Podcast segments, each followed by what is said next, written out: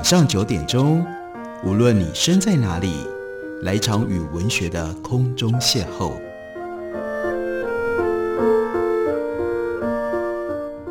杨照谈书，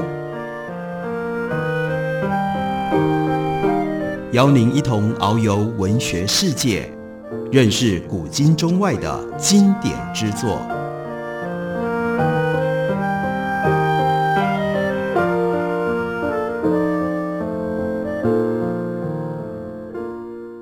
各位听众朋友，大家好，欢迎收听杨照谈书。本节目以台北广播电台 FM 九三点一，每个星期一到星期五晚上九点为大家播出。我是杨照，在今天的节目当中要为大家介绍的，这是平安出版的新书，书名叫做《霜夏季》，作者是周宗武和王慧光。这是一本什么样的书呢？首先，这是关于在台北市贵德街靠近大道城码头的旁边，有着锦记茶行。据说这是台湾百年前第一间设置有抽水马桶的民宅建筑，仿巴洛克式的外形，吸引着往来游客的目光。再往南一点，新竹市北大门街上临近市中心，周逸基古宅霸居一方，气派的山墙令人遥想当年风光，至今仍然是北门大街上最醒目的第一豪宅。所以书名为什么叫做《霜夏记》？那就是台北大道城的锦记茶行和新竹北大门街的周易记古宅。那这里就牵涉到了陈天来，他是锦记茶行的创建人，他的女儿陈宝钗是大道城出名的大美女。宝贝女儿嫁人的对象得要满足严苛的三大条件，而突破重重关卡，终于得到红颜青睐的。就是新竹周家名门一表人才的三儿子周秉义、陈周两家，从此结下了百年的缘分。相隔两地的双夏，也就有了超越地域的紧密连结。陈天来继承了台湾茶叶之父李春生的眼光，开启卖茶事业。陈宝钗，他的父亲陈天来继承了台湾茶叶之父李春生的眼光，开启了卖茶的事业。她的丈夫周敏义则是新竹首屈一指的大米商，他的弟弟陈金芬则师承日本画界泰斗优岛神马，是台湾第一个留学巴黎的艺术家，参展及获奖无数，更有数不尽的风流奇遇。接下来，他们的堂侄子陈守山是第一位台籍的上将，他的侄子是日本名人天皇的同班同学，他的儿子。则是带着国旗环游世界的桌球国手，围绕在陈宝钗身边的人都有精彩的历史，而撑起这些人物历史的女强人就是陈宝钗。她的智慧让两大家族在动荡不安当中仍然能够站稳脚步，她的付出让娘家宣布宝钗在我们陈家永远有一双筷子。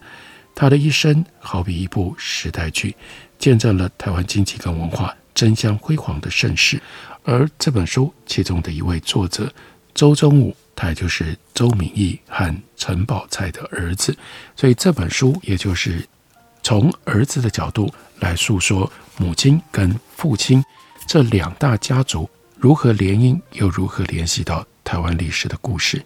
故事从哪里开始说起呢？就从锦记茶行洋楼。现在被台北市政府以陈天来故居的名义列为直辖市市定古迹。另外呢，新竹市的北门大街被称为生老病死一条街，是北台湾开发最早、最繁华的一条街。据说常民生活上的各种所需都能够在北门大街这条街上获得满足，而周逸基古宅就是北门大街上最醒目的第一豪宅。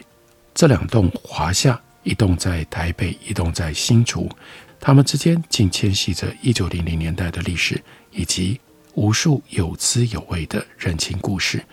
那个时候，陈天来创建了锦记茶行，富甲一方。除了在发迹之后所兴建的这栋华丽建筑之外，很少人知道陈天来的女儿陈宝钗更是大道城的大美女。看到陈宝钗照片的人，很少不被她的美貌所吸引，而因为陈天来夫人为宝贝女儿所设下的婚配条件，最后呢，使得陈宝钗远嫁新竹。陈宝钗还有一位才华洋溢的弟弟陈清芬，是台湾第一位留学法国的画家，也是台阳美展的创办人之一。他外貌英俊，风流倜傥。从年轻留学日本的时候，居住在日本画界泰斗优岛伸马的家里开始，就有无数的风流奇遇。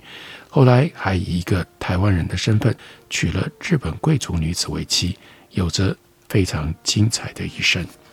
陈宝钗曾经说：“我这一生真的非常幸运，确实从他出生之后不用绑小脚这件事情，就代表着幸运的开端。”他出生于台北锦基茶行，他的父亲陈天来，一八七二年出生，一九三九年去世，是当时成功的茶叶大亨。按照台湾在清朝统治时期的风气，以陈家的富裕程度，女孩子们一定要绑小脚。比陈宝钗大十二岁的大姐陈宝珠就绑了小脚，也终身为此受苦。中日甲午战争之后，签订了马关条约，把台湾割让给日本。一八九五年，日本开始统治台湾，就把缠足、吸鸦片、留辫子视作三大陋习。大稻埕的汉医黄玉阶在一九零零年成立了台北天然竹会，开始推广女人不要绑小脚。在大稻埕经营茶叶的陈天来，很快的就受到这种新风气的影响。出生在一九零七年的陈宝钗就很幸运的避开了早期富家女子必须。绑小小的痛苦，能够接受良好的高等教育，则是陈宝钗成长过程的另外一项幸运。日本开始统治台湾之后，提倡教育，广设公立国民小学，后来也设立女子高中部，鼓励台湾女生接受更高的教育。天资聪颖又好学不倦的陈宝钗，她就读当时的台北第三高女，也就是现在中山女中的前身，成绩优异。毕业的时候还得到了校长奖。一九二五年，陈宝钗从第三高女毕业，全家在前一年搬入父亲陈天来在贵德街，也就是原来的建昌街，刚刚新建落成的锦记茶行这座洋式豪宅。每一年中秋节，日本总督会在总督府邀请台湾本地士绅共度中秋佳节。由于陈天来的夫人，林金英，她缠足绑小脚，而且呢又不通日语，于是呢，陈宝钗女儿就代替母亲陪父亲去参加总督府的中秋园游会。那个时候，陈天来的事业如日中天，陪同出席的女儿气质高雅，又受过高等教育，自然就会在园游会当中吸引了众多的目光。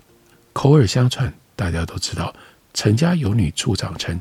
出了一个大美女，就托媒人来陈家提亲的，那是络绎不绝啊。但要娶陈天来的女儿可不简单了。林金英，也就是妈妈，替女儿开了三个看起来好像稀松平常，但是很不容易达到的出嫁条件：第一，男方的学历要比女儿高；第二，男方要有善良人的长相。第三，不能嫁进女儿需要洗衣做饭的家庭，要善良人的长相，也许稍微容易一点。来做媒的时候，媒人一定先拿出男方在照相馆拍的沙龙照，给妈妈，给陈宝钗的妈妈评头论足，做初步的筛选。相貌不够端正的男士，第一关就被淘汰了。至于不需要洗衣做饭这个条件，哎呀，陈宝钗。是陈天来夫妇最宝贝的女儿，从小被捧在手掌心呵护。陈宝钗没做过家事，要求嫁过去不必做家事，在富贵人家也还好了。而台湾经过了上百年的移民拓垦，以及在十九世纪末期成为东亚国际贸易的重心之一之后，也已经产生了一些大地主或者是营商致富的有钱人家。这些富有人家当中，有仆役，所以有仆人可以使唤，洗衣煮饭都是仆人在做，就轮不到主人家操劳。这一点也不算是不能克服的。最麻烦的，其实反而是学历问题。当时台湾除了一九二二年刚成立不久的台北医专之外，没有大学。台北帝国大学要到一九二八年才成立，台籍的医专毕业生也没有几个。要找比陈宝钗学历更高的，大概就只能够从留学日本的男士当中去挑选，所以选择的范围又狭窄了许多。更麻烦的是，除了三个向媒人公开宣誓的条件之外，其实呢，妈妈林金英心里面还暗藏了一个不对外明说的条件。那就是不希望女儿嫁到公公有三妻四妾的人家。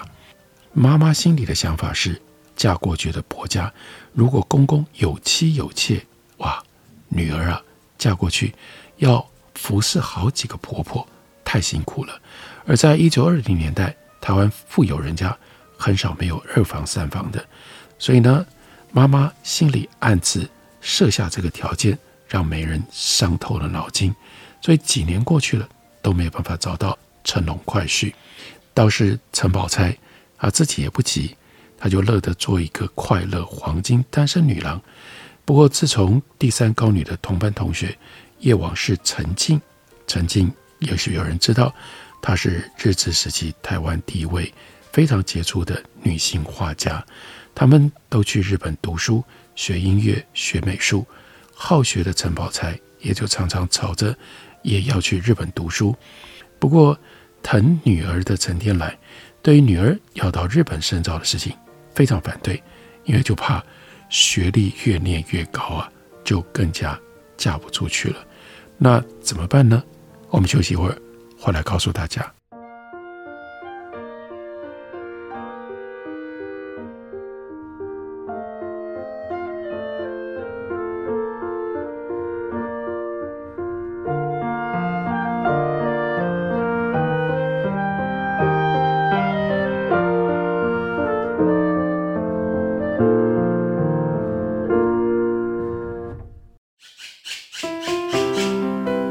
大家好，我是刘克襄。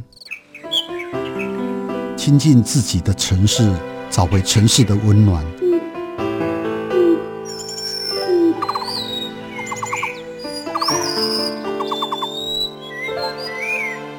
听见台北的声音，就在台北广播电台，FM 九三点一，AM 一一三四。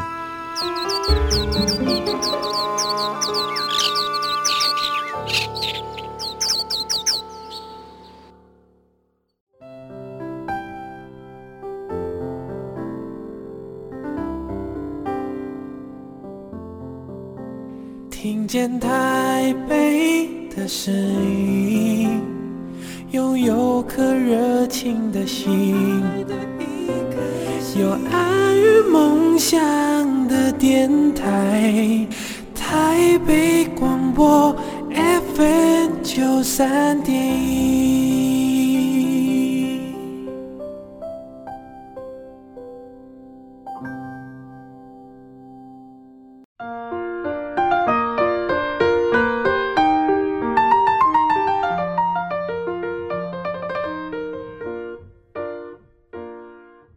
感谢您继续收听《杨照谈书》。本节目为台北广电台 FM 九三点一，每个星期一到星期五晚上九点，为大家播出到九点半。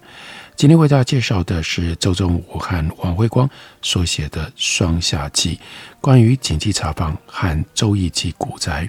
里面核心的人物，也就是作者周宗吾的母亲陈宝钗，讲到了陈宝钗从第三高女毕业了之后，一直想要到日本去留学。为了要让女儿打消去日本读书的念头，这个时候呢，父母选择的方式是让她忙碌一点，只要一直有事情做，女儿就不会成天想要去日本了。所以母亲林金英就特别请了刺绣还有日式插花老师来家里教学。父亲陈天来则特别买了风琴给喜欢音乐的女儿，并且在景记茶行这栋豪宅的三楼。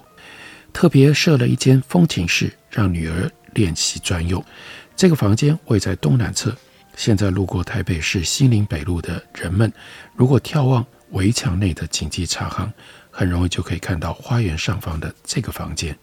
一百年前，如果你经过经济茶行后方花园墙外，可能就可以听到陈宝钗正弹奏着他心爱的风琴，悦耳的乐曲漫溢在整个后花园。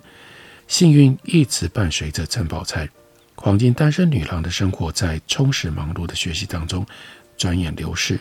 当时的适婚年龄当然比现在低得多了，女孩子几乎在二十岁之前就已经结婚了。到一九二八年的夏天，陈宝钗已经二十一岁。她二十一岁生日的时候，一起来庆生的中学好友当中，就只剩下陈静跟陈宝钗两个人待字闺中。陈宝钗心里面还是难免有点着急了。好在不久之后，好事终于降临，媒人婆介绍了一位新竹大地主人家周义季家出生的三儿子周敏义来家里相亲。那个时候，周敏义二十二岁，他还在东京明治大学读书。家人趁他暑假回台休假的时候，为他安排相亲。周家的祖先来自于福建省泉州府安溪县，在一八四六年举家变卖中国大陆家产，来台湾定居在新竹，在城隍庙附近经营南北货。经过三代努力经营，再加上购买开发水田。到周敏义这一代的时候，已经是富甲一方的大地主。周敏义并且买下了新竹最热闹的北门街上的洋房，改名叫做周义记。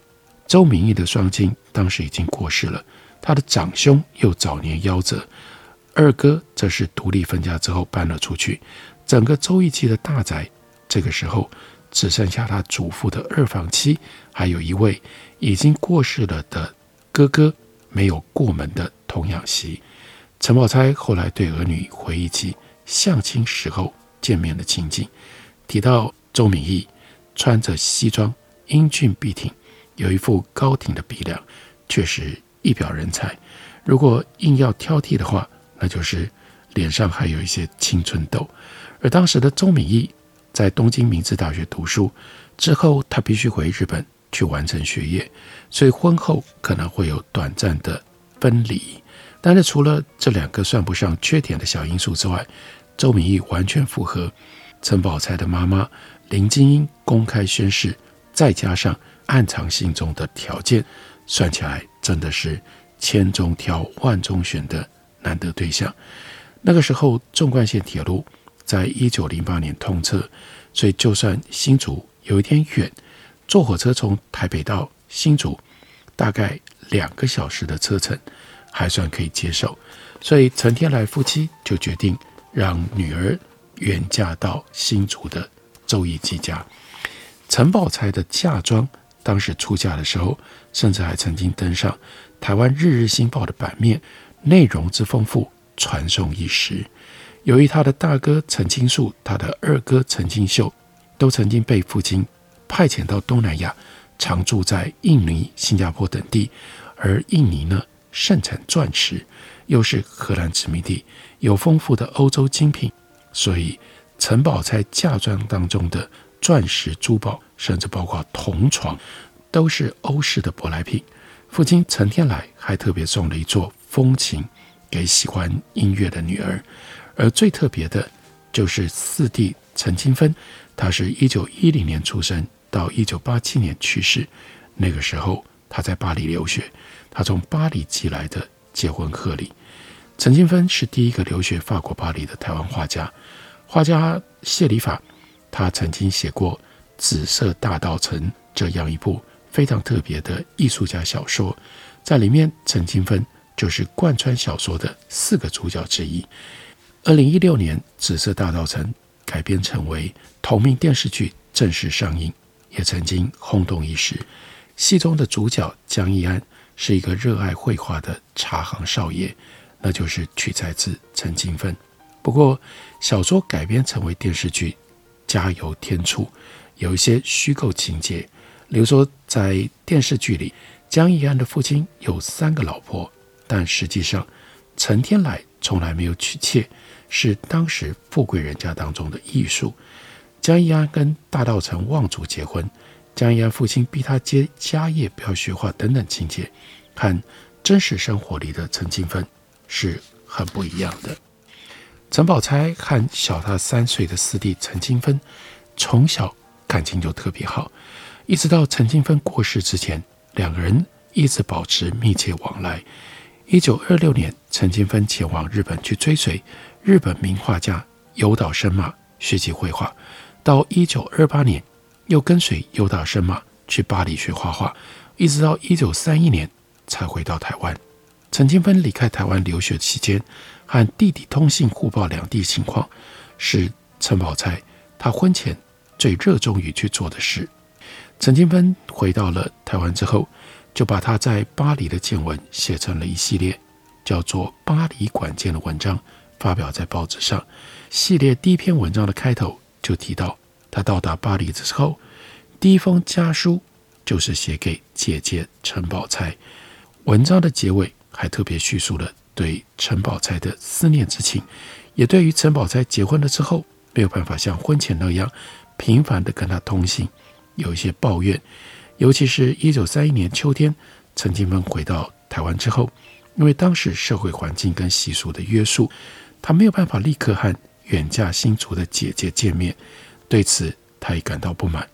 的确，在陈金芬到达巴黎的一九二八年那年秋天，陈宝钗嫁到了新竹。陈清芬为了要祝贺二姐的婚礼，特别从巴黎寄来了白色的欧式洋装，还有时髦的帽子。作为贺礼，陈宝钗也很高兴地穿上了洋装，戴上了帽子，跟她刚结婚的夫婿留下了合影。在婚后第二年，陈宝钗就到东京去探望还在明治大学读最后一年课程的她的丈夫周敏义。这是陈宝钗第一次游历日本，不止参观了明治大学，也观赏了上野公园的樱花季。因为这一趟快乐的旅行。陈宝钗又兴起了想要到日本留学的念头，也热切地和丈夫讨论一起在日本读书跟生活的事情，但事与愿违，因为就在这个时候，陈宝钗怀孕了，而且呢，连续三年生下了长子、长女、次女，养育儿女就让生活已经忙得不可开交，什么留学的事情，这个时候就抛到九霄云外了。陈宝钗他经常以三块咸白带鱼头的故事来勉励儿女。这故事源自于他的祖父陈泽树。谨记茶房陈家来台的第一代是陈泽树，他是福建泉州府南安县西美镇莲潭村的人。父亲除了务农之外，也是砍柴的樵夫。陈泽树他十岁的时候就随同父亲入山帮忙砍柴。砍到的木材就送到山下阳基火炭行，让人家去制作木炭。然后那个时候，陈泽树来到了台湾，他最早是到了李春生家里去当西式料理厨师。那担任厨师的陈泽树，他有时候会将料理咸白带鱼切下来，准备要丢掉的鱼头包起来，拿回家腌制去吃，但却被其他的佣人告密。说他偷食物。有一天下班的时候，陈泽树就被主人李春生拦下抽查。不过呢，从包包里发现，这只是三块平常绝对不会上桌的白带鱼头。陈泽树说明，那是因为用白带鱼做料理的时候，只吃鱼身，不吃鱼头。大家觉得鱼头丢掉可惜啊，所以拿回家腌过之后呢，配饭吃。李春生听完了说明，没有骂他，更称赞他这种节省不浪费的行为。但是这个事件还是给了陈泽树很大的启发，激发他不要再寄人篱下，而要自己创业的念头。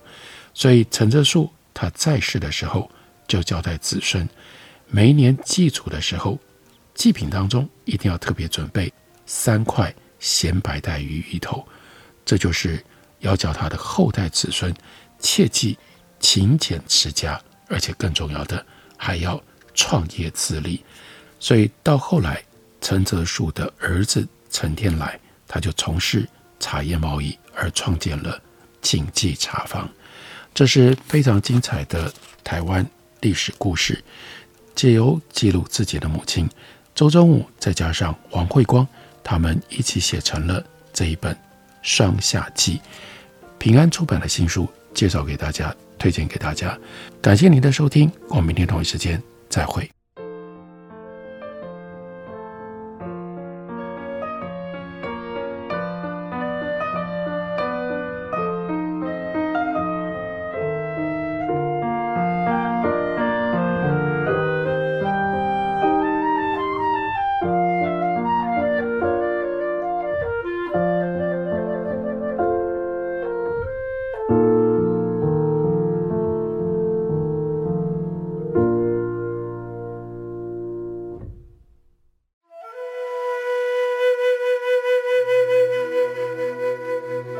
哎呦，啊，电台转来转去都不知道听哪一台耶！你可以听 FM 九三点一那一台呀。FM 九三点一？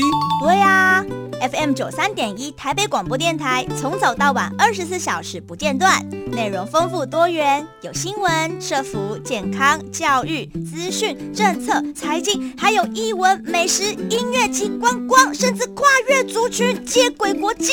哇！最重要的是，错过了节目也不用担心，因为网络上会保留六十天，让你随时随地都可以随选收听哦。哇！那我赶快来搜寻。九三点一台北广播电台，让你不止听见台北的声音。